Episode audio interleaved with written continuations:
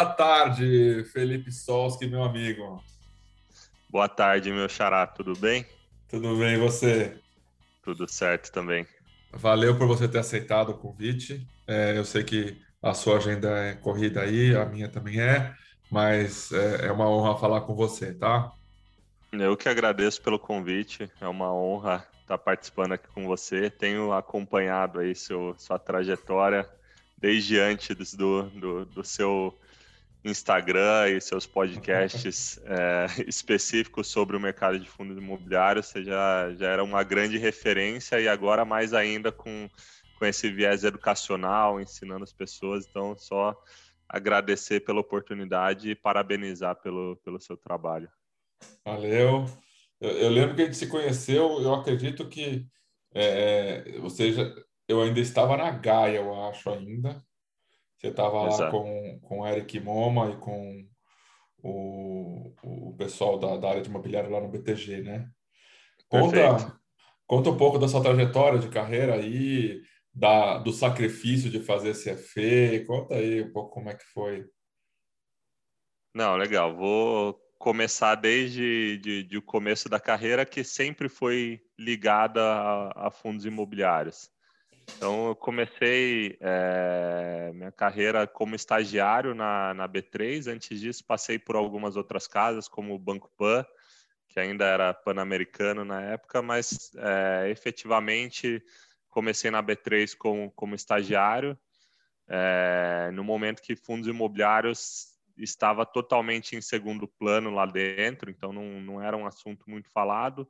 Eu entrei como estagiário da, na área de produtos, que é uma área da B3 que presta serviço para o mercado no desenvolvimento é, de produtos para negociação, por exemplo, novas moedas para negociação de derivativos, dentre outros é, produtos que a B3 oferece visando é, atender o mercado.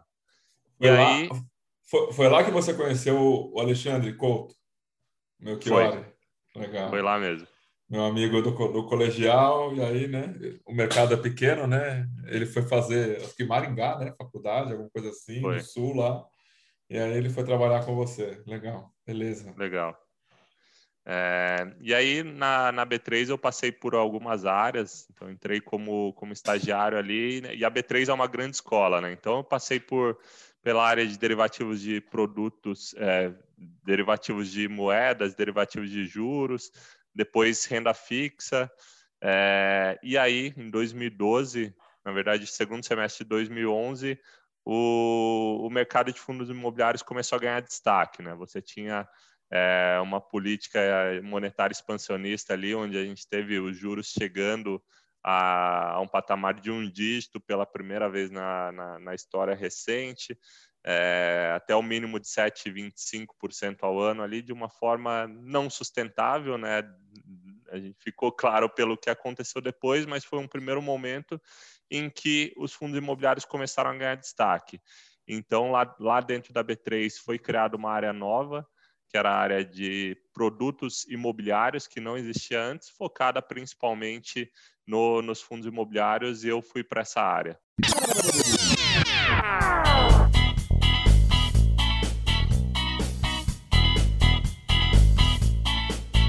Boa noite, meus caríssimos ouvintes de podcast. Dessa vez estamos fazendo a introdução um pouco diferente. É, ela está no meio do episódio para você já sair ouvindo o episódio. Depois de alguns minutos a gente coloca essa introdução aqui. Estamos testando esse novo jeito. Então é isso. Você já está ouvindo aí a conversa com o Felipe Solski, esse cara sensacional que que tem aí mais de 10 anos de fundos imobiliários, pegou aí algumas crises, trabalhou numa grande casa como o BTG e hoje aí está com esses dois fundos na, lá na Galápagos aproveitem o papo que está muito legal. De novo, né? Assim, acho que todas a, até agora, todos os papos que eu tive, eu realmente gostei muito. E esse a gente tratou bastante sobre crédito, a parte de crédito dos fundos imobiliários de CRI especificamente, e, e um pouco disso tudo que já aprendemos, né? E até teve aí a coincidência de eu ter, eu e o, o que temos trabalhado em alguma, algumas operações, né? Ele, quando estava lá no, no BTCR, no FIXC, e eu quando estava no Veritar. Então, aproveitem é, o que ele trouxe aí de ensinamento, tem muita coisa boa. Um abraço a todos!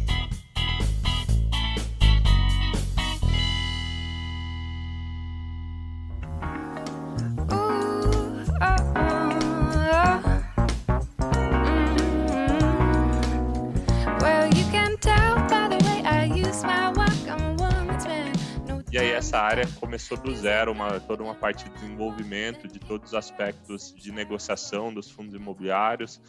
Por exemplo, a criação do IFIX foi, foi nessa época que a gente iniciou a discussão e desenvolveu toda, toda a metodologia do, do IFIX. A classificação dos fundos imobiliários, antes não tinha uma classificação é, do que era fundo ativo ou passivo, do que era um fundo para para renda ou para desenvolvimento e setores, fundo de lajes, fundo de shoppings, antes não, não tinha nenhuma classificação é, clara disso no mercado. Então, tudo isso começou a ser feito nessa primeira onda de desenvolvimento dos fundos imobiliários. É, eu lembro quando, quando a, a, o número de investidores em fundos imobiliários atingiu 100 mil pela primeira vez lá atrás, foi uma grande festa. Então, estava nessa área e, e, comecei a me interessar muito por fundos imobiliários. Falei, pô, é, é, é o que eu quero fazer é, na carreira. E nesse momento, o, o grande destaque, ali, a grande instituição que se destacava muito nos fundos imobiliários era o BTG Pactual. É, eles, comp eles, compraram a Brazilian, que é a grande precursora aí de, de fundos imobiliários no, no mercado, é, e se destacavam tanto como gestores como na colocação e coordenação de novas ofertas, que eu participava bastante dos processos lá pela B3.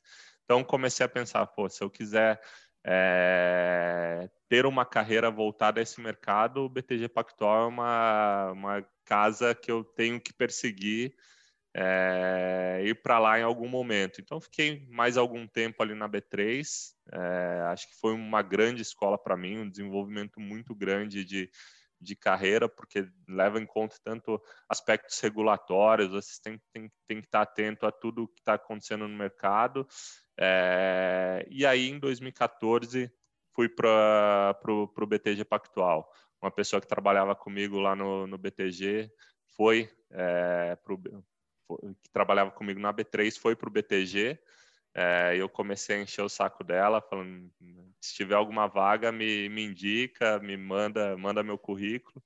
É, e aí bem rápido logo depois que ela foi acabou surgindo uma vaga e eu fui para o BTG em, no comecinho de 2014 que era um momento já completamente diferente, tanto para o mercado imobiliário quanto o momento econômico e principalmente para os fundos imobiliários. Né? O ciclo ali de, de juros já tinha é, reiniciado um momento de, de, de alta nos juros, então os fundos imobiliários estavam relativamente menos atrativos. E no, no BTG eu comecei pela área de operações de renda fixa. É, então, comecei numa área que tinha um pouco de relação com o crédito, é, era uma área que fazia toda, toda a liquidação de, de operações, é, custódia das operações de renda fixa do BTG. Então, era uma área que tinha contato com quase todo o banco, né? todo mundo tinha operações ou de LCI, LCA para clientes, ou é, fazendo uma operação proprietária, por exemplo, de juros, debêntures, distribuição de, de produtos de renda fixa. É, então, tinha contato com todo o banco e fui é, entendendo onde que, que, que, meu perfil se encaixava melhor ali dentro. Então, 2014, é, foi todo nessa área de renda, de renda fixa. Em 2015, é, eu comecei a, a, a prestar, a pensar em prestar processos internos para mudar de área lá dentro. Era um processo muito padrão lá no BTG antigamente, você iniciar pelo back-office e prestar processos internos é, para ir para uma área de front. Comecei a, a pensar o que eu queria fazer de carreira que não que naquele momento fundos imobiliários não eram uma opção por estar estava totalmente em, em, baixa, né? Era algo que nem se falava mais no mercado naquele momento. É, e aí veio o CFA, eu comecei a voltar um pouco mais minha minha carreira para o mercado de crédito e falei ah, para eu para eu conseguir uma vaga aqui dentro que eu os processos internos do BTG são extremamente disputados ali. Para eu começar, é, para eu ser competitivo aqui num processo interno contra é, outros candidatos aqui muito qualificados, eu tenho que ter uma diferenciação. E era um momento que o CFA estava começando a ficar mais conhecido é, aqui no Brasil, tinham, tinham pouquíssimas pessoas que tinham, e algumas pessoas do BTG já já já já estavam começando a fazer o processo ali, alguns já tinham.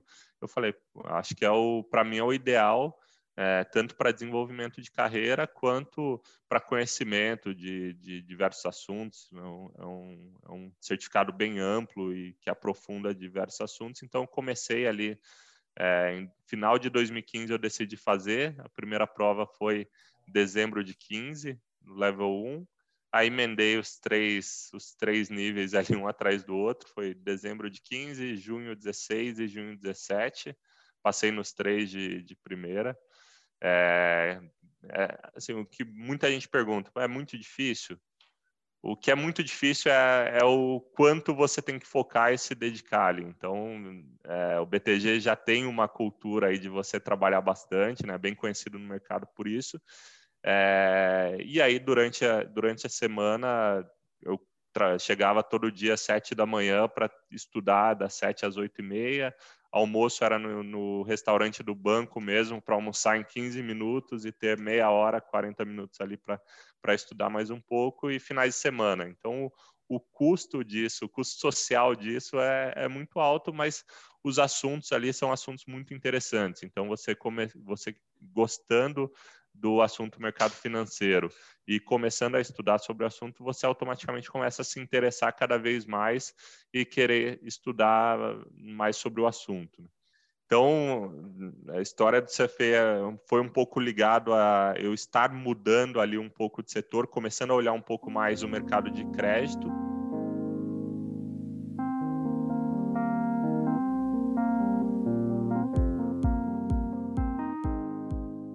E aí, final de 2015, é, internamente lá no BTG, eu estava me movimentando para começar a prestar os processos internos ali efetivamente, depois de ter feito o nível 1 do CFA, já me senti um pouco melhor preparado em termos de discussão de diversos assuntos. O, o, o level 1 é muito amplo, né? E aí, no, em dezembro de 2015, veio uma grande crise lá, lá no BTG Pactual, é, após a prisão do, do, do Esteves até eu, eu estava no back-office de renda fixa, que foi uma das áreas que teve grande impacto ali pelo volume de, de operações. E aí, no, no, a, após ali o turbilhão de, de algumas semanas, é, vieram os, os, é, os, processos ali de, de, de, final de ano, né? Que no BTG você terminou o ano ali é, e você tem todas a, as avaliações internas e promoções. E aí meu ex-chefe lá no, no, no back-office me fez uma proposta. Ó, você quer ficar mais um ano aqui, a gente te dá uma, uma promoção, mas você tem que ficar um ano nessa outra área e entregar os seguintes projetos. Aí eu, eu, eu não era o que eu queria de carreira a longo prazo, mas eu pensei, na, na, pior das hipóteses, em um momento em que o banco está reduzindo bastante o número de funcionários, demitindo gente, eu fui promovido. Então tem uma história boa para contar. Então aceitei, fiquei o ano de 2016 na área de derivativos de balcão. Também aprendi muito precificação de swap, precificação de NDF, precificação de opções, tudo isso é, a nossa área era, era responsável. E aí, 2017, por uma feliz coincidência, aí o mercado de fundos imobiliários começou a voltar, né? Juros voltou a cair, mercado, mercado imobiliário é, começou a ser falado novamente e eu estava muito próximo já da, da gestora, conhecia, conhecia bastante gente, e aí surgiu é, uma vaga para ser o responsável pela gestão do, do, do, fundo de CRI do BTG Pactual, pela área de crédito imobiliário na asset do, do BTG é, prestei o processo e, e, e, fui selecionado. Então, no começo de 2017, eu fiz essa migração. O Eric já tinha saído, já ou ele estava lá ainda? Tinha, foi nessa transição. Ele saiu, tá? Foi nesse momento. É, aí eu, eu entrei na área, assim, foi, foi muita coincidência, porque eu queria voltar é, minha carreira para o mercado de crédito e gostava muito de fundos imobiliários. Então, encaixou muito bem ali no perfil o fundo de CRI, que era um, o fundo imobiliário de crédito. Então, já tinha, estava estudando análise de crédito, gostava de fundos imobiliários, entendia razoavelmente de, de fundos imobiliários pelo, pelo, meu histórico na B3. Então, a, é, se encaixou muito bem ali. E aí foram é, três anos e alguns meses aí na, na, na gestão do, dos fundos de CRI do BTG Pactual. Depois veio, vieram algumas é, alguns ganhos ali de, de, responsabilidades, né? A gente estruturou outro fundo de CRI do zero, o BTCR, né? Quando eu entrei lá, a gente tinha o FSC, é, depois veio o BTCR ali em março de 2018, é, também assumi a gestão interna lá no BTG do Hotel Max Invest, que é feita a gestão em parceria com, com, a, com a Hotel Invest, que é o consultor imobiliário. Então, foi, foi um momento de aprendizado muito grande também. É, e aí, nesses três anos, adquiri muita experiência, tanto em é, no, no, mercado específico de fundos imobiliários, estruturação de operações de crédito, análise de operações de crédito. É, e aí, no começo do ano passado, é, a Galápagos, que foi fundada por, por um, um ex-sócio do BTG Pactual, junto com outros sócios aqui é, que são bastante conhecidos de mercado, é, o, eles me chamaram para conversar. A gente, é, eles estavam com um planejamento de desenvolver uma área de fundos imobiliários aqui dentro, com o primeiro é, produto focado em crédito, é, que seria um fundo de CRI. Dado que a especialidade da casa, a casa foi criada para crédito estruturado. Então, a gente já tinha, naquele momento, uma plataforma de home é, que foi chama o IMO, é, que foi, foi feito em parceria com a, com, com, com a UIS, que é um grande parceiro nosso. Naquele momento a gente já tinha algumas operações em estruturação aqui dentro. Fez muito sentido para mim é, fazer essa mudança, assumir a cadeira aqui de gestor dos fundos imobiliários da, da Galápagos e desenvolver aqui o, o, produto do zero. Né? Então, quando eu vim para cá, é, em março do ano passado, em março de 2020 a gente não tinha nenhum nenhum produto imobiliário foi começar do zero começar a discutir o primeiro regulamento o primeiro fundo qual seria quem seria o administrador desse fundo qual seria o foco. Então foi é, papel em branco para a gente começar as discussões. E aí por é, uma, um, um, pouco de azar na primeira semana que eu vim para o escritório foi a semana do, do lockdown então todo mundo teve que voltar para casa. Então meus primeiros meses aqui na, na, na Galápagos foram trabalhando 100% de home office. É, teve todo o impacto nos fundos imobiliários ali da, da crise. Então a gente viu, eu vi na minha segunda semana aqui todos os fundos imobiliários caindo e FIX caindo 30% em poucos dias. É, então foi um começo complicado, que dado que a gente tinha a expectativa de lançar um fundo imobiliário de CRI muito em breve, a gente viu todos os outros fundos de CRI negociando no secundário com descontos imensos em relação ao seu patrimônio, fundos de altíssima qualidade de crédito que a gente gostava, negociando com desconto, a gente falou, faz sentido a gente lançar agora um fundo imobiliário, dado que tem todas essas oportunidades no mercado. Então a gente mudou um pouco o foco e lançamos o, o nosso fundo de fundos, GCFF11, que hoje é, é, bastante conhecido aí do mercado. A gente já fez uma oferta 400, mas a gente lançou ele com uma 476, né, que é oferta com esforços restritos é, porque a gente queria agilidade. Então, na 476 você tem uma agilidade muito grande ali no lançamento. Infelizmente, é, a gente não conseguiu pegar a grande recuperação do, dos fundos imobiliários que ocorreu em abril. Né? A gente começou a estruturar ele em março, mas a gente acabou conseguindo lançar ele só no dia 4 de junho. Então, se pegar o, o retorno do IFIX em abril e maio, ele foi muito forte. E a partir de junho, é, já, já ficou um pouco mais de lado até o final do ano, mas mesmo assim ainda tinham muitas oportunidades. Então, com o nosso FOF estruturado, a gente conseguiu ali rapidamente é, começar a entregar bons resultados. Então, esse fundo foi uma das referências aí no ano passado, inclusive esse ano até esse momento que a gente está falando, tem sido um do, dos fundos de fundos que mais tem entregado resultado, tanto em termos de, de rendimentos distribuídos para os cotistas, quanto em retorno é, total, olhando patrimônio mais rendimentos gerados pelo, pelo fundo.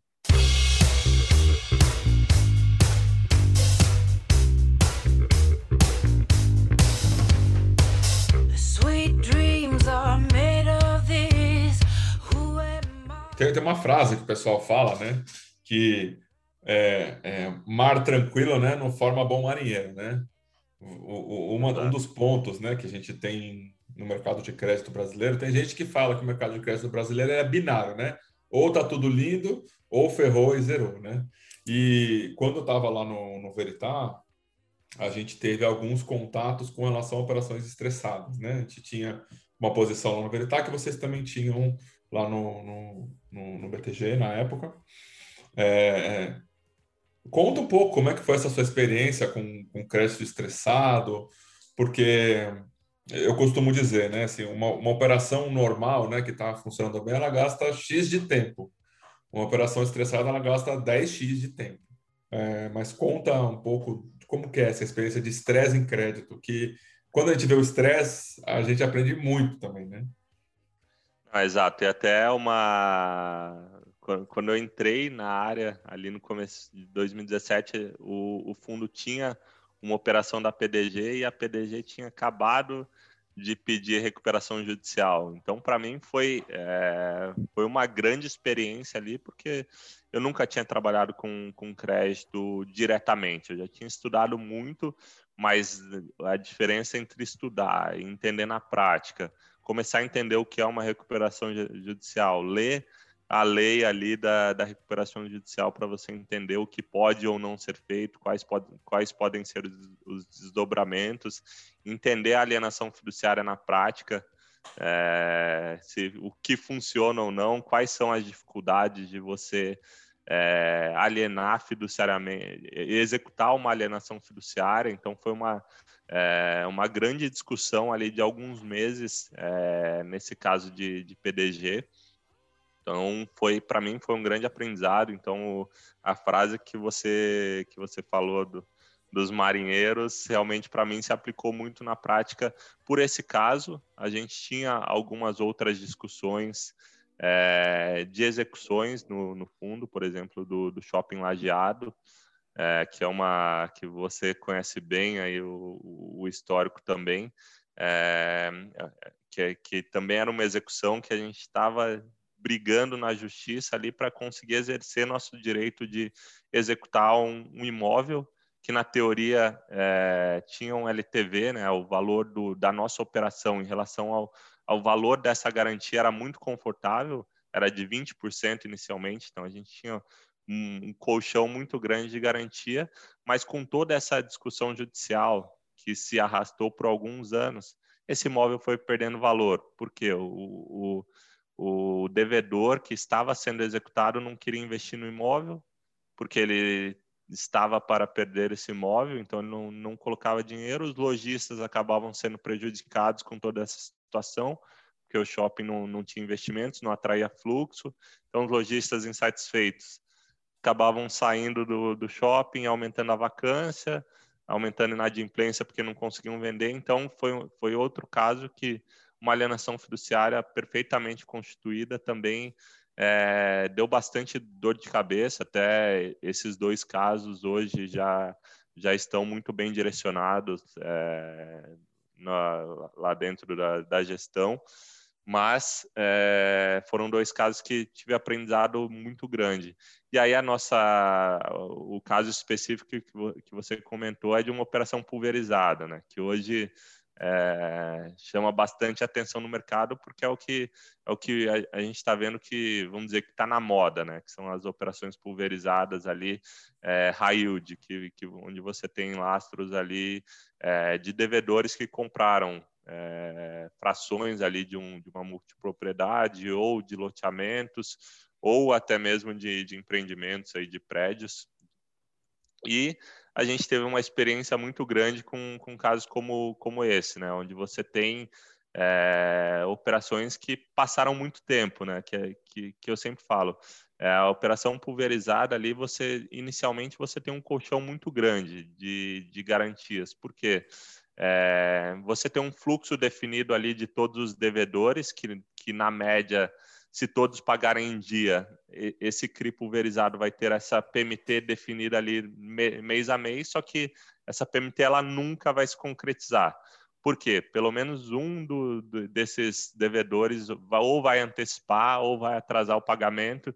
Então, o CRI pulverizado ele é, ele é o, o, caso mais vivo ali de, de operações que todo mês você vê ou tem uma amortização abaixo do previsto ou tem uma amortização acima, amortizações extraordinárias. Então, esse, esses casos que a gente pegou de CRIs antigos, né, CRIs que foram emitidos lá em 2010, 2011, 2012, a gente pegou ali um, um momento onde é, os créditos que restavam ali dentro da carteira eram créditos que, que já não tinham toda aquela qualidade, né? A gente fala, os, os, os CRIs pulverizados, a gente tem que estar muito atento a, a não só a qualidade média ali desse, de, desses créditos, mas também a, aos extremos ali, né? Se você tem é, dentro de uma média de um LTV de 30%, mas se você tem 70% dessa carteira de LTV de 20%, e, e puxando e algum e 10% da carteira ali acima de 90,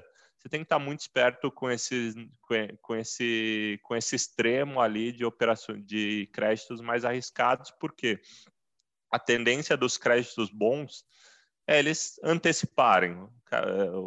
Por exemplo, nessa situação onde a gente tem um IGPM muito forte, 30%. É, quem, quem vê a sua parcela ali mensal sendo atualizada a esse nível. E tem dinheiro guardado, tem dinheiro investido, e uma LCI, por exemplo, rendendo 100% do DI, que hoje está tá em um nível muito baixo, o cara vai falar, pô, para mim não faz sentido é, pagar esse GPM e ficar recebendo no meu investimento aqui 2, 3%, eu vou resgatar esse investimento e vou pré-pagar a operação. Então, os créditos bons ali, a tendência é, é que eles antecipem, que eles tenham capacidade de pagar antes e ao mesmo tempo é, quem não tem condições ali acaba ficando, acaba tendo que aceitar um IGPM de 30%, então essa, esse crédito fica é, ainda mais difícil de ser pago. É, esses créditos pulverizados, assim, todo, cada casa tem uma política diferente, tanto de negociação de parcelas, então nem sempre um, um, devedor que não consegue pagar aquela parcela do mês, ele está inadimplente, porque ele pode ligar no, no, no, no servicer ali, em quem faz a cobrança, e simplesmente renegociar aquela parcela.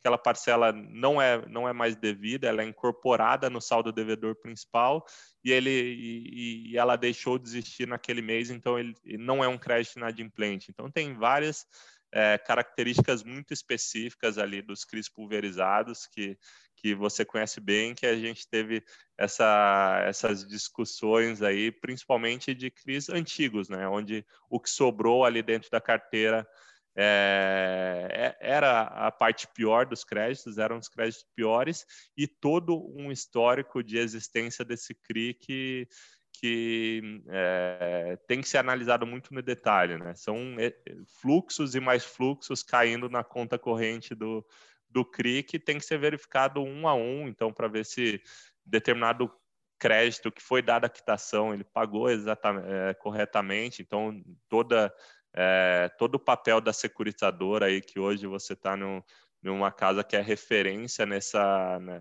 nessa atuação nos créditos, tudo isso é muito importante para para o longo prazo desses CRIs pulverizados. Né? Então, essa nossa discussão foi muito em torno desses aspectos que hoje a gente valoriza muito mais do que eu acho que era valorizado no, no passado. É, e tinha um ponto nessa operação também que tinha lá umas, uns 10 imóveis, 8 imóveis pagando IPTU e condomínio. Então, foi para leilão, não vendeu, foi para leilão de novo, não conseguiu vender, e o CRI carregando aquilo. E, e, ou seja, né, no final do dia, o, o, o fundo imobiliário ele tinha ali né, uma alienação fiduciária que estava sendo estava em nome da securitizadora dentro de um patrimônio separado de um CRI, mas que estava ali pagando IPTU e condomínio. Né? Lembro que um dos imóveis era um imóvel grande em Santos que ninguém conseguia vender, né? era um imóvel micado e que, mesmo levando a leilão a 40%, 30%, não estava saindo, estava mal cuidado, etc. Então, não é, ah, pô, olha, essa fiduciária funcionou. Que você falou, pô, ela funciona em determinados casos, funciona 100%. Mas aí que eu vou fazer com o imóvel, né? Ah, o LTV é de 20%. Daí, a hora que você vai ver, você vende a 20%, porque estressou tanto a operação, né? Então, realmente foi, foi, foi, foi uma escola ali, né? Acho que a gente aprendeu bastante é, coisa ali. Não, exato, exato. Esse caso foi, foi muito interessante porque é, você, a gente conseguiu ver na prática ali o, o, quanto é, você tem que estar seguro em relação ao empreendimento que está por trás desses créditos, em relação à localização, em relação à liquidez desses imóveis, porque é, é o que você falou.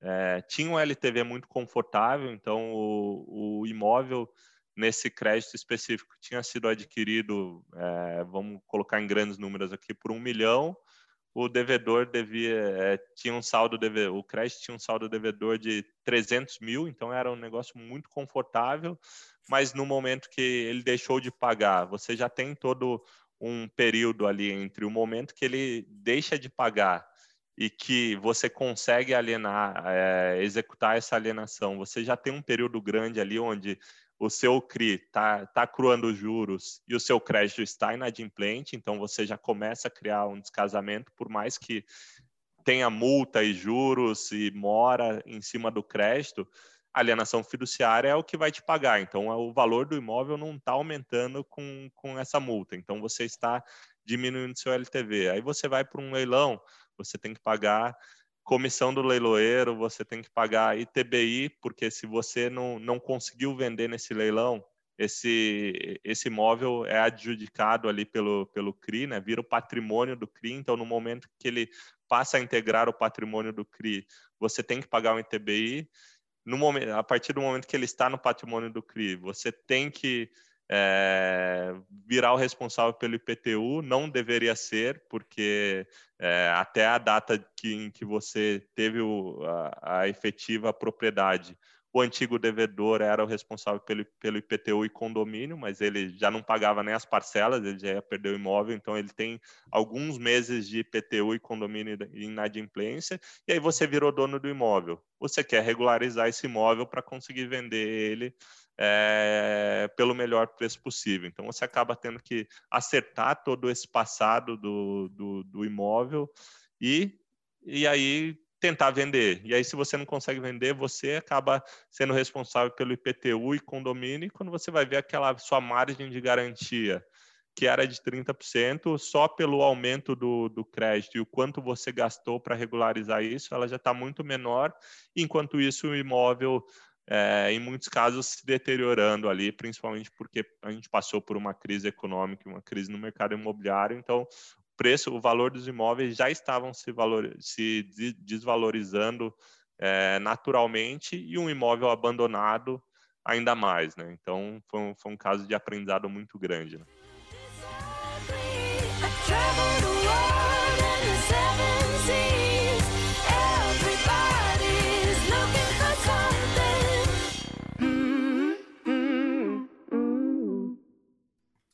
Me diz uma coisa, é, e aí, se você puder, tá? É, eu, a minha visão de fora do BTG é que vocês tinham um bate-bola muito legal entre a, as áreas do imobiliário, né? É, você, o Rui, né? Especialmente. Como é que era isso lá? Você pode falar alguma coisa? Não, claro, assim, as decisões eram sempre tomadas em comitê, então, tinha, a gente tinha alguns comitês de discussão é, respeitando o Chinese Wall, né, entre, por exemplo, a, o FOF e as operações de CRI, então todo, tudo que era um fato relevante ali, é, a gente deixava é, ou o fundo de fundos impedido de operar, ou tentava deixar a informação mais segregada possível a, ali dentro, mas sempre tomando cuidado, mas tinha, tem uma interação muito grande porque é, você, você, tem um nível de conhecimento ali dentro por ter todas as vertentes do, do mercado imobiliário. Então, você tem o fundo de lajes, tem o fundo de shoppings, mais recentemente fundo de logística e o próprio fundo de fundos, que acompanha o mercado inteiro obrigatoriamente, você tem ali um, um, volume de informações disponível muito grande. Então, nas operações de crédito, por exemplo, a gente tinha uma, uma interação grande com, com todas as áreas ali dentro, é, todas as operações eram, eram levadas para discussões nesse comitê. Então, realmente, um, é, um, é um ponto muito positivo ali do, do BTG e de outras casas é, que tem toda essa gama de, de, produtos, ter todo esse conhecimento disponível e gente que está olhando o mercado o tempo todo. Né? Então, é uma, é, é, uma vantagem e é algo que a gente, por exemplo, aqui na Galápagos, que ainda não temos toda, toda a gama de produtos, a gente é, busca aqui ter, ter, ter essa vantagem com parcerias de mercado, sempre estar conversando com brokers, com operadores de shopping, com é, diversos parceiros aqui que têm muito conhecimento do mercado imobiliário. Então, o que a gente tinha lá no BTG muito internalizado, aqui a gente busca essas parcerias externas também para ter essa troca de informações, ter esse, esse bate-bola, como você falou, buscando sempre aqui o, o, o, a melhor estrutura, a melhor formato de operação para os investidores. É, era exatamente onde eu, onde eu ia chegar, tá? Assim, você tendo é, a exposição, né, às pessoas e ao conhecimento lá, mesmo não cuidando necessariamente dos produtos, né, você se desenvolve muito, né? Isso é, colabora tanto para o conhecimento específico de cada um dos setores, mas como uma visão mais ampla do mercado, né? É, o, o, o, é GCFF o nome do fundo, né, de vocês? GCFF11, isso. GCFF11. O, vocês têm alguma, alguma teoria, alguma qual que é a estratégia de vocês? Como que, que, que vocês formataram isso, né? Que é lógico vem do seu conhecimento e do conhecimento das pessoas que já estão na casa. Conheço alguns daí também. Então pode falar um pouquinho desse, desse que que é a busca de vocês? É, esse fundo ele, ele, tem uma característica muito específica porque ele foi criado ali na, na crise, né? Então é, todo o nosso primeiro, nossa, nosso primeiro material de venda do fundo, ele foi é, criado mostrando que tinham muitos, muitas oportunidades de fundos com imóveis de altíssima qualidade, é, com operações de crédito de baixíssimo risco de crédito, que estavam bastante descontados. Então, é, o que, que a gente buscou ali naquele primeiro momento? Mostrar para os investidores que dentro do, de todo o mercado de fundos imobiliários você tem diversos níveis de riscos diferentes e naquele momento você não precisava correr grandes riscos em termos de crédito ou na nossa visão em termos de vacância de imóveis, dentre outros aspectos, para ter um retorno bastante positivo. Então a nossa tese inicial do fundo foi sempre voltada para uma característica é, mais conservadora em relação à tomada de risco. Isso a gente é, teve um resultado bastante expressivo ali na, depois da primeira emissão e a gente fez essa segunda emissão pautada na mesma tese. A gente continuava vendo que tinha algumas distorções no mercado que a gente conseguia, é, com a entrada de mais recursos no fundo, é, aproveitar esse, esses descasamentos que a gente enxergava. Obviamente, esse descasamento não, não, pode não ser corrigido ao longo do tempo, né? era, era a nossa teoria no momento e que deu muito certo. Então, a gente conseguiu pegar dois momentos muito específicos ali do mercado de primeira, da primeira e da segunda emissão, onde a gente via muitas oportunidades é, disponíveis para aquisição, tanto no mercado secundário quanto em novas ofertas no mercado primário.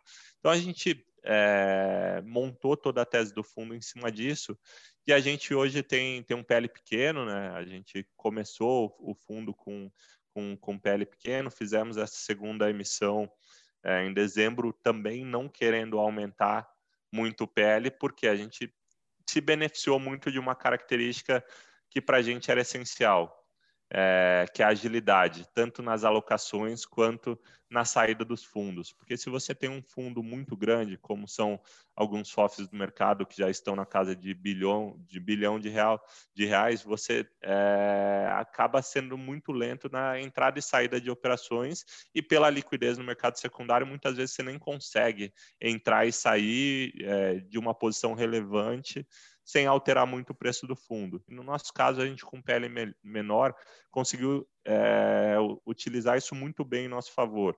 Ou seja, a gente definir a nossa estratégia, define a nossa estratégia para cada uma das posições, ou seja, até qual preço eu quero entrar, e a partir do momento que eu entrei, qual o nosso preço de saída? Qual o preço que. Então a gente não, não tem nenhuma posição que a gente fala, essa posição vai estar para sempre na nossa, na nossa carteira. Tem posições que a gente fala, essa posição tem 30% de upside na nossa visão.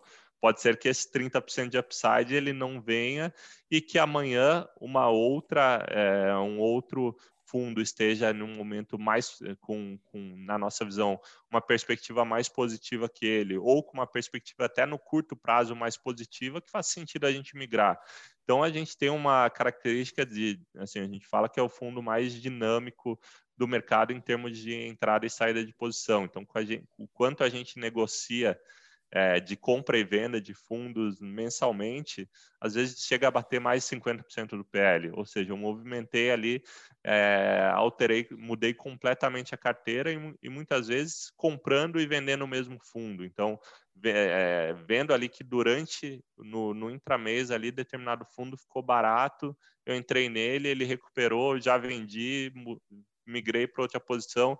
Então, é, a gente consegue, é, tem, tem conseguido fazer isso de forma muito efetiva e esse tem sido o, o principal componente aqui do nosso retorno, porque se, for olhar as nossas posições, elas não são posições high yield, não são posições que estão distribuindo 15% ao ano de, de dividend yield, são posições que têm perfil mais conservador. A gente tem é, no, nosso, nosso PL muito focado hoje em logística e CRIs, mas mesmo a nossa carteira de fundos de CRI, ela não, não, não tem os fundos de CRI que nós consideramos mais high yield. São fundos que a gente considera bastante conservador, mas que mesmo com essa característica conservadora, a gente consegue, é, com esse ativismo no mercado secundário, é, gerar esse alfa para os nossos cotistas. Então, o que a gente destaca principalmente nesse fundo é, é essa característica e que tem dado bastante resultado no, no, nos últimos períodos que a gente continua buscando aqui é o dia todo, a gente discutindo é, preço, discutindo se determinada posição faz sentido a gente manter, comparando um fundo com outro para ver no, no, relativo qual que está mais barato, qual que está mais caro, se são posições que a gente tem na carteira ou se a gente deveria entrar nessa, nessa posição. Então, o tempo todo fazendo essa análise, buscando essa geração de alfa.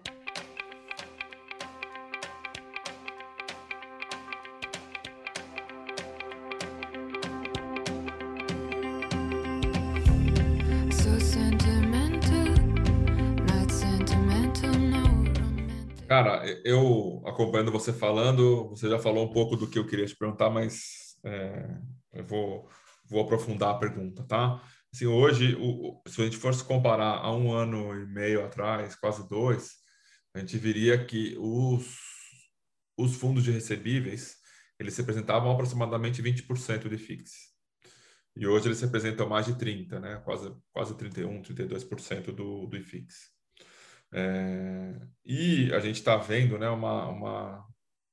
E aí, é de maneira nenhuma uma crítica, né, mas a gente vê que existe um movimento de, de captação muito forte nesses fundos mais high yield, né? É, você que acompanha os fundos imobiliários há tanto tempo, né? Quase está dando 10 anos, né? Esse, esse ano, né? Que você Exato. começou nos fundos imobiliários. É, é, e você viu aí algumas crises, né? Tanto brasileiras quanto externas, quanto de alguns produtos, né, o, os próprios fundos imobiliários, né? Você, você, que viu, né, essa, essa, essa, essa situação que os fundos imobiliários passaram lá em 2012, né? Foi final de 2012, foi, se eu não me engano? É... É, foi. Em 13 começou a, a, piorar bem. É isso. E aí, é. 12 ainda foi um ano positivo, né? Como que você viu que o mercado se machucou e, e, você vê que isso pode acontecer em algum momento em breve, dada essa euforia, né? principalmente nesses fundos é, de, de high yield? O que, que você tem de visão aí como gestor de um fundo de fundos, né? Eu acho que, assim, até fazendo um paralelo com, com o que aconteceu lá na, na, na, na primeira crise ali que, que, eu, que eu passei, né, nos fundos imobiliários, é, ali também tinha um momento de euforia e o, é, algumas casas se utilizaram ali dessa euforia para é, colocar fundos no mercado com uma estratégia um pouco mais arriscada. Então, algum, alguns imóveis, por exemplo, que ainda é, não estavam alugados, com um período de renda mínima garantida, a um preço por metro quadrado, que, que muitas vezes não condizia ainda com o aplicado naquela região, então você tinha que acreditar num, desenvolvimento daquele, daquela região, num aumento de preço por metro quadrado daquela região, para não ter uma perda de renda quando esse quando essa renda mínima garantida terminasse. E mais e o mais importante de tudo acreditar que aquele imóvel seria alocado né? É, então a gente num momento de euforia onde todo mundo acreditava que todos aqueles imóveis seriam locados que a gente teria uma demanda absurda por prédios corporativos por lajes corporativas no Brasil. Todo mundo é, comprou todo mundo que comprou esses imóveis, acabou, é, esses fundos, acabou sofrendo um pouco no momento seguinte, porque isso veio acompanhado de uma crise, e não só uma crise é, nos fundos imobiliários, mas que, que, que já era um pouco, um pouco causada pelo momento de juros. É, a gente teve uma alta de juros ali para combater a inflação que estava é, muito alto naquele período, mas você teve uma crise econômica é, muito forte, uma das piores da história do país, e isso obviamente diminui a demanda por, por imóveis, por locações. Então você teve é, um momento ali onde, onde praticamente tudo deu errado e onde, é, até voltando um pouco mais no tempo, é, você teve ali em 2007, 2008, o IPOs de diversas incorporadoras que receberam ali muitos recursos advindos desse, dessas ofertas e começaram a construir, muitas vezes imóveis corporativos, que no ciclo ali de construção demoravam quatro, cinco, seis anos para ficar pronto. Então, essa crise também veio no momento de entregas muito fortes de imóveis. Então, você teve um aumento de uma crise muito forte mesmo e, e, e bastante prejudicial para muitos fundos imobiliários que até hoje não recuperaram o nível, por exemplo, do, do IPO lá em 2011, 2012, 2013. Então, foi um momento bastante difícil. Que a gente é, vê agora para o momento do, do mercado? Né? Esse crescimento do, dos fundos de CRI. É, primeiro, é uma característica um pouco diferente né, do, do imóvel ali no, no na, na aquisição direta dos imóveis você tem um componente de renda variável muito mais forte do que nos fundos de CRI.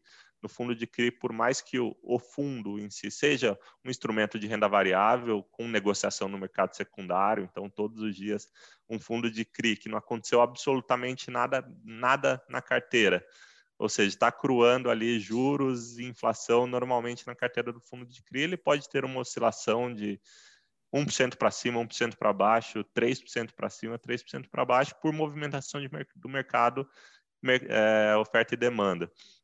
Então, você teve uma, um crescimento da carteira do, de CRIs, do, do, dos fundos de CRI natural, por ser uma característica mais defensiva pela carteira de, de, de investimentos desses fundos imobiliários, terem uma característica de renda fixa, ou seja, mais previsibilidade, você tem é, operações ali que, é, para você perder a renda, você tem que ter um default de crédito ali, então você tem gestores que especializaram em fazer operações com risco de crédito bastante defensivo e com bons níveis de, de, de, de, de rendimentos para os cotistas. Primeiro, pela isenção do, do, do, imposto de renda sobre os rendimentos, né? então comparando isso com uma renda fixa normal, CDB, muitas vezes você tinha oportunidades boas, você tem é, o acesso a operações estruturadas, né? que, é, que muitas vezes não chegavam na, na mão dos, dos, investidores finais, né? Os,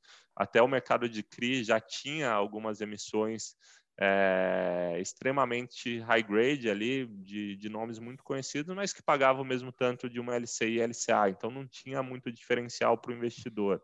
E aí, trazendo isso para o mundo dos fundos imobiliários, você tinha gestores ali especializados em operações estruturadas, em entender o risco, em é, adicionar garantias. Então, você conseguia, dentro de uma carteira de muita qualidade, entregar bons rendimentos. Isso começou a cada vez surgirem mais gestores e essas oportunidades de operações high grade com bons níveis de, de rendimentos acabaram é, ficando cada vez mais disputadas. Né? Então, é, a cada operação que tinha de um, de um devedor AAA que queria tomar uma operação de CRI com garantia ainda, você via algumas casas disputando, todas elas com, com um cheque grande pronto para ser desembolsado e a, disputa, e a disputa acabava sendo na taxa quem tinha a melhor taxa, que no caso é a menor taxa para o tomador, levava a operação.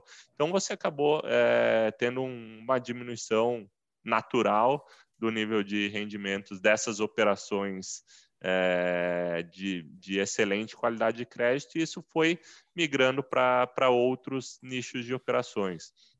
É, então começaram a surgir operações ali é, mais arriscadas, muitas delas estruturadas muito bem, que mesmo sendo é, devedores menos conhecidos, devedores um pouco mais, é, vamos dizer, com, com, um pouco menos qualidade de crédito, você com, consegue acoplar boas garantias, consegue dar uma, um, um crédito, uma cara de crédito muito boa para essa operação.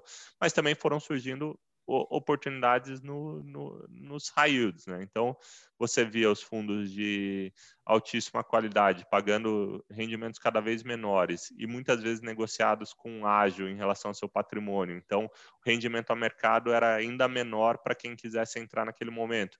Então, surgiram oportunidades para você ir para para operações mais high yield. O que, que são essas operações? Muitas delas é, nessas carteiras pulverizadas, né, de loteamentos e multipropriedade, que são é, negócios que muitas vezes têm uma margem muito grande para o desenvolvedor ali, para quem está construindo esse, esse empreendimento, esse loteamento, e ele tem espaço para pagar boas taxas. Por que ele paga boa taxa? Se ele tivesse uma qualidade de crédito muito boa, ele não, ele, ele não aceitaria pagar essas taxas. Mas são operações naturalmente mais arriscadas é, e que, em muitos casos, como é, a margem desse, desse incorporador, desse desenvolvedor é muito alta, ele tem até um nível, ele não precisa captar uma dívida muito grande, ele não precisa tomar uma dívida, porque ele tem um VGV de 100 milhões para construir um. E, ele vai ter um custo de construção de 30 milhões, dando um exemplo aqui. Então, você tem uma margem ali é, de garantias natural do projeto, muitas vezes muito grande.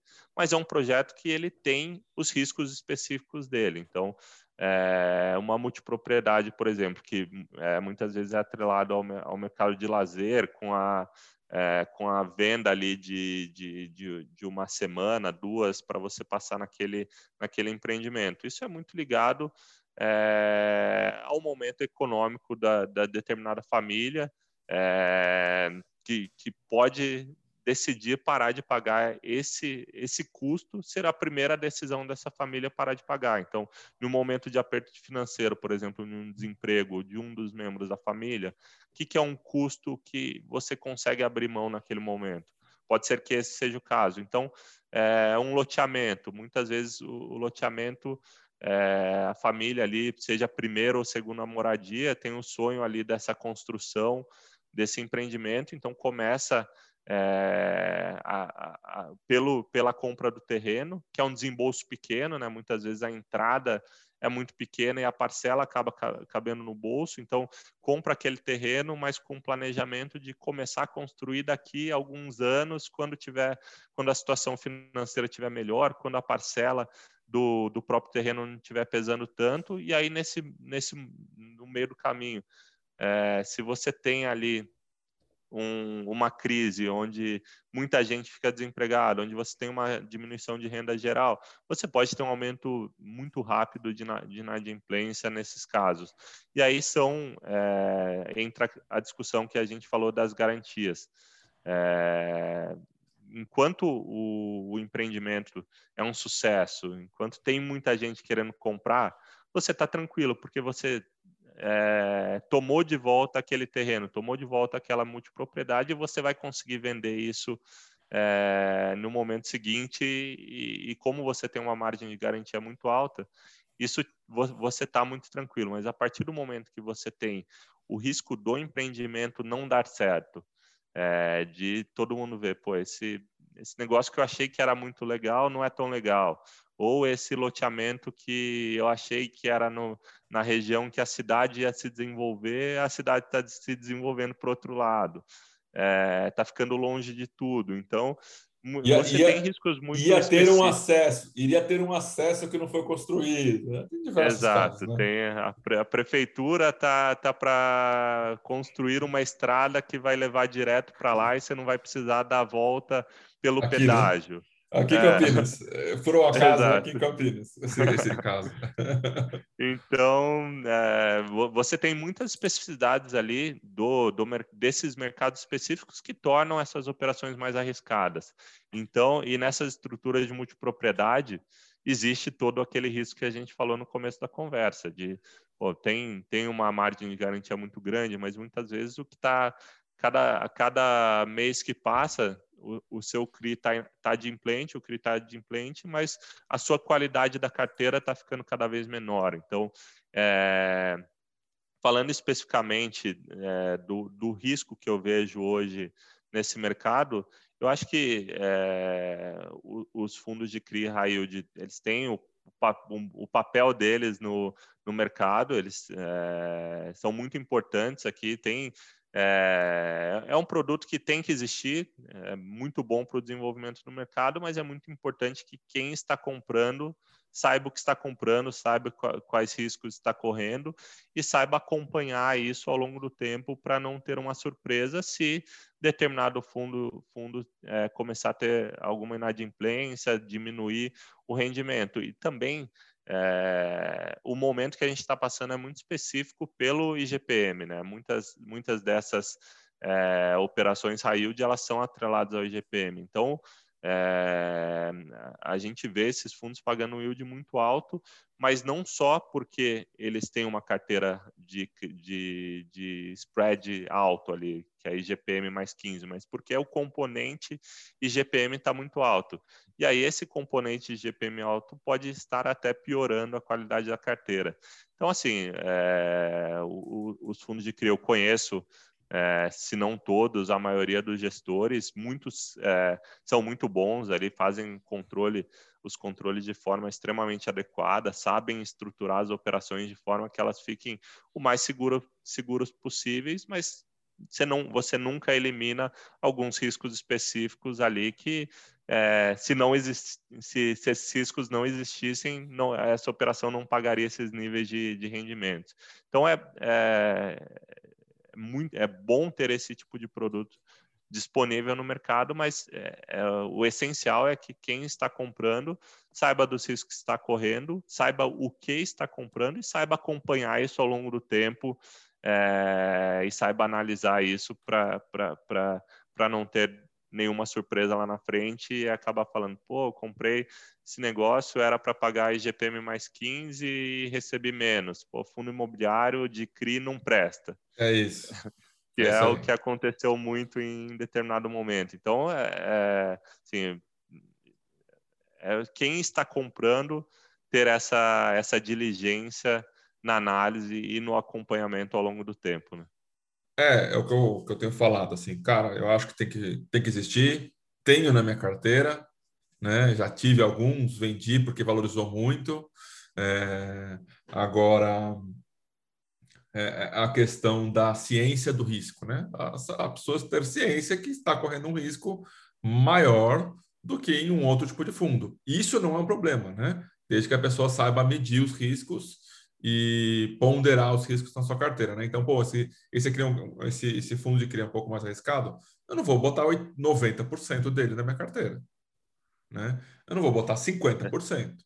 Né? Exato. Então... E até o que você falou que comprou alguns e aí valorizou muito e vendeu, é, é uma análise muito importante que tem que ser feita de preço, né? É, muitas vezes aquele CRI, ele é high yield, está distribuindo muito bem, mas ele está num preço é, acima do, do, do, do, que pode ser considerado ideal para ele naquele momento, ou seja, fazendo uma análise de todo o mercado, de risco-retorno, ele está num, num patamar de preço para o padrão de risco dele mais alto. Então, você mesmo comprando esse fundo e ele não tendo nenhum problema de crédito, você pode estar comprando num preço completamente errado, completamente fora do mercado e ter uma perda ali de 10, 15, 20% sem, sem ter é, tido nenhum problema de crédito, mas só por ter entrado no momento errado. Então, por isso que muitas vezes o, o, o FOF é um bom instrumento para você conseguir surfar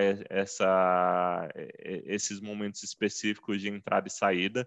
E é muito a nossa tese aqui para conseguir aproveitar determinado momento onde a gente vê preços é, que, em, em patamares é, errados que a gente considera errado, né, na nossa visão, em relação aos seus, a, seus pares, a fundos semelhantes, a fundos comparáveis. Aqui a gente tenta é, tenta utilizar esse, essas análises muito no nosso dia a dia. É, eu vou dar um exemplo, né, para as pessoas, para as pessoas que vamos dizer, estão começando em fundo imobiliário. Eu vou falar números grandes aqui. Eu comprei um fundo a aproximadamente 100 reais. Ele chegou a aproximadamente 140 reais. Eu vendi. Por que, que eu vendi? Ah, pô, Felipe, isso aqui tem um posto de renda. Mas... Gente, eu fiz uma valorização de 40% aproximadamente, e, e, e, vamos dizer assim, 40 reais por cota. Quanto tempo, mesmo sendo um fundo high yield, que eu demoro para ganhar 40 reais em distribuição de rendimentos? Vai ser um ano? Vai ser um ano e meio? Talvez dois, dependendo do fundo. Então, assim, é uma conta é, que, que dá para a pessoa imaginar, né? Pô, estou comprando um fundo que ele está muito acima do que ele vale no patrimônio líquido dele. É uma conta meio simples para ser feita, né? Mas é, eu, eu, digo, né? Tá todo mundo certo. Todo mundo faz o que quer, acha, acho que é mais adequado. Disease. Age 14, we got you down on your knees. So polite, you're busy still saying please. Solski, eu, né, naturalmente acompanho o mercado não só de fundos imobiliários, mas mais especificamente de fundos de CRI, né? E eu vi que vocês estão com uma oferta, né, do, do Gala, Galápagos Recebíveis Imobiliários. Você pode falar alguma coisa dentro do que é possível? A gente está com, com essa oferta restrita é, em vias de ser finalizada. Pode ser que até no momento em que vocês estejam ouvindo o podcast, ela já esteja, o anúncio de encerramento já tenha sido é, divulgado. É, é, um fundo de CRI que a gente fez essa primeira oferta voltada para investidores profissionais, assim como a gente fez a oferta do, do, fundo de fundos lá atrás.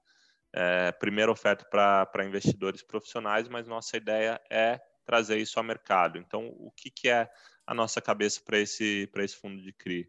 É um, um fundo de CRI de crédito estruturado, então é, operações aí que fogem um pouco do, do que está muito em distribuição no mercado, de repente um CRI que aparece em todas as carteiras de fundos imobiliários, a gente quer é, focar nas operações estruturadas pela Galápagos. A Galápagos nasceu com um DNA de crédito estruturado, a gente tem uma equipe extremamente qualificada, tanto de estruturação quanto de análise de, e acompanhamento de crédito.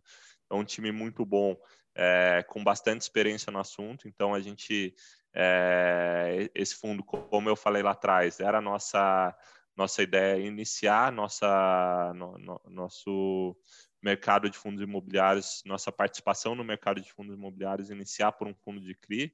Infelizmente, o momento de, do mercado não foi possível lá atrás, mas a gente teve esse um ano para aperfeiçoar é, nosso, no, nossos processos internos de originação, estruturação, análise das operações, e a gente está é, muito otimista com, com esse fundo. A gente acha que, é, comparando aqui com, com, com os, os, os, fundos de mercado, a gente acha que tem um espaço muito bom para a gente trabalhar ali em termos de taxa, em termos de qualidade de carteira.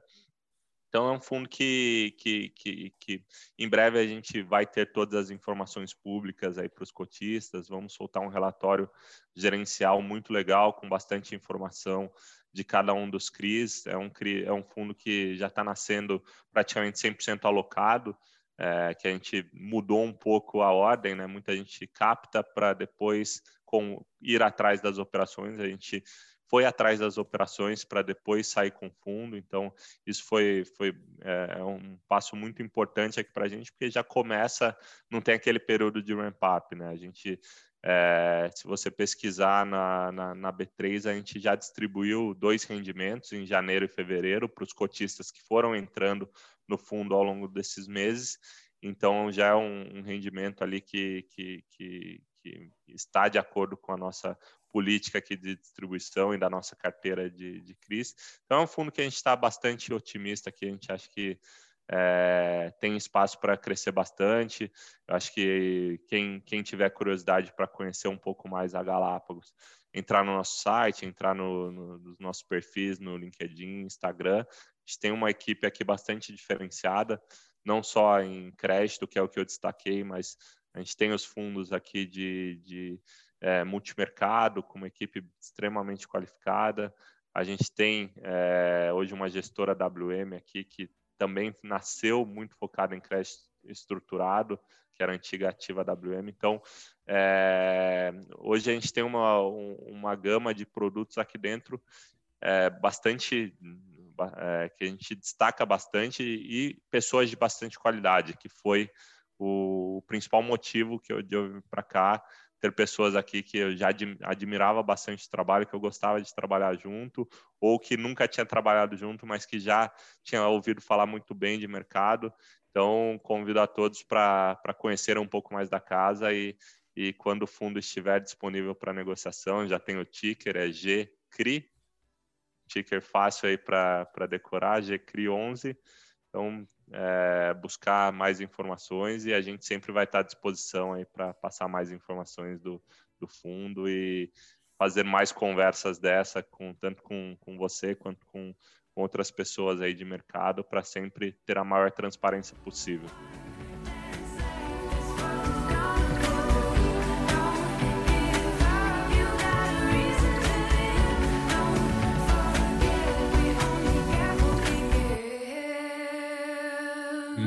Muito bom.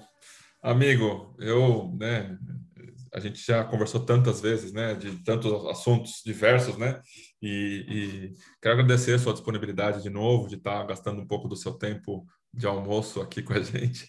É, desejo que, que tenha prosperidade aí, sucesso nos fundos que você está fazendo gestão, na área aí, na equipe, tá? Valeu. Eu que, eu que agradeço novamente e destacar de novo é, seu trabalho. Hoje está numa das securitizadoras aí que é referência do mercado, RB, e tem feito um trabalho é, excepcional é, aí dentro e assim como foi em toda a sua carreira, tenho certeza que é, também nessa área aí de influencer, vamos dizer, educacional de fundos imobiliários, com certeza vai ser um sucesso também e espero sempre que possível poder participar aqui, contribuir. É, obrigado e estou sempre à disposição. Fechou.